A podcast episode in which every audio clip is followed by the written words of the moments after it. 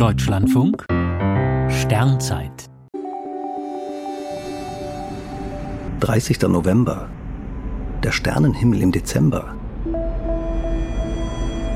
In keinem Monat sind die Tage so kurz, etwa acht Stunden, und die Nächte so lang, etwa 16 Stunden, wie im Dezember. Am 22. erreicht die Sonne ihre tiefste Stellung am Himmel. Das ist der astronomische Winteranfang. Gegen Mitternacht funkeln die Figuren des Winters am südlichen Firmament.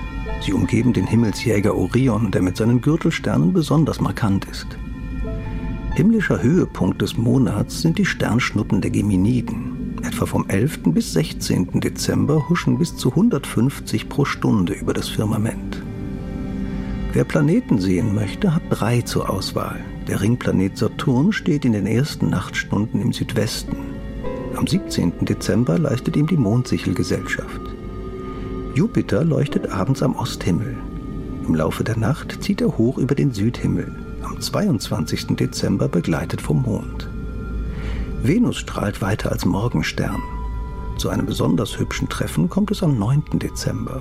Dann zeigt sich der Planet Seite an Seite mit der dünnen Mondsichel und ein Stück rechts oberhalb funkelt auch noch Speaker, Hauptstern der Jungfrau. Die gehört zum Frühlingshimmel, der ab etwa 3 Uhr im Südosten klarmacht, dass jeder Winter mal zu Ende geht. Auch die Sonne signalisiert das zum Monatsende. Ab Weihnachten steigt sie allmählich wieder höher auf und die Tage werden länger.